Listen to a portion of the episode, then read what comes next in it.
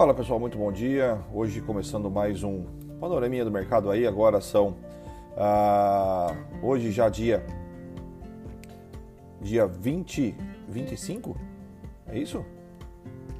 25 de maio já, hein? acabou o mês. 25 de maio, começando um dia frio aqui na, na, na Baixada Santista. O... E vamos falar um pouquinho de mercado hoje.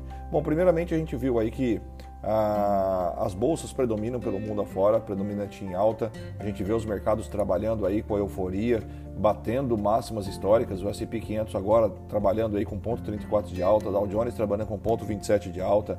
O mais cedo, Japão fechou com ponto 67 de alta e China com 2.4 de alta. Europa nesse momento sobe ponto 68, motivado aí principalmente por Alemanha, subindo ponto 73. Os dados da madrugada da Alemanha vieram melhores do que, do que a expectativa, né? Ah, então isso, isso faz subir por lá. O petróleo até há pouco é, subia, nesse momento corrige a grande alta de ontem aí, cai 0,47% do WTI e cai 0,32% o Brent, que é o que precifica a Petrobras aqui. A gente, analisando ontem, é, lá fora acompanhou o mau, o mau humor nas ADRs bancárias, mas as ADRs de petróleo e as ADRs de Vale acabaram subindo bem aí, motivando o índice WZ a subir 1,78% lá fora ontem. Ah, a gente olha as criptomoedas trabalhando aí a 37 mil dólares, caindo 1,7% neste momento, e o índice do dólar, o DXY, caindo 0,24% neste momento. E isso deve impulsionar a bolsa por aqui, tá? Todo o que vem acontecendo lá fora deve impulsionar a bolsa por aqui. Ah, o que nós temos que ficar de olho aqui em relação às reformas tributárias que está rolando, em reforma à discussão é, da continuidade do auxílio emergencial ou não. Ah, também ficar de olho com algumas cidades do interior de São Paulo, como Rio Preto hoje, é, diz que a partir de quinta-feira é, volta ao lockdown. Então, ou seja, é sinais que alguns lugares ainda, ainda estão pesados, né? Por mais que a vacinação ela está é, tá andando, mas infelizmente continua não andando na velocidade da contaminação, que é cada vez mais rápida. Né?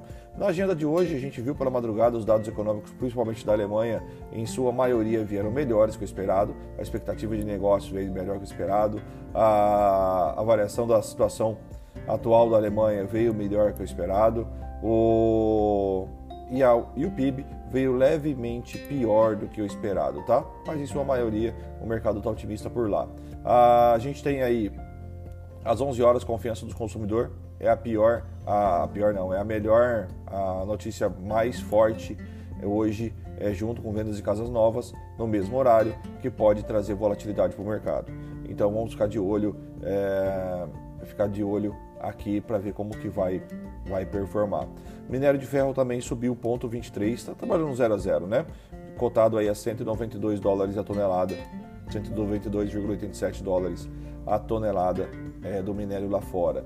Então, ontem, vamos só recapitular o que aconteceu com o Petrobras ontem. Subiu 1,7, ah, acompanhando o que o petróleo fez lá fora. Rodrigo, por que o petróleo está tendo essa volatilidade lá agora? É, Inicia-se a temporada de, de, de, de, furacões e tempestades na região do Golfo do México. Então isso acaba afetando demais, é, acaba afetando demais. Ah, normalmente todo ano fecha uma ou outra é, petrolífera por lá. Então acaba, acaba realmente menos petróleo, mais forte, maior o preço e assim por diante, né? Bom, uh, e agora a gente vai dar uma olhadinha aqui no, no, no, nosso mercado, internamente, ao vivo aqui na sala com vocês. E vamos tocar e esperar o mercado mostrar para a gente o que é para ser feito e não a gente querer mostrar para o mercado. Eu acho que isso é o mais importante, mais importante para a gente olhar no dia a dia aqui.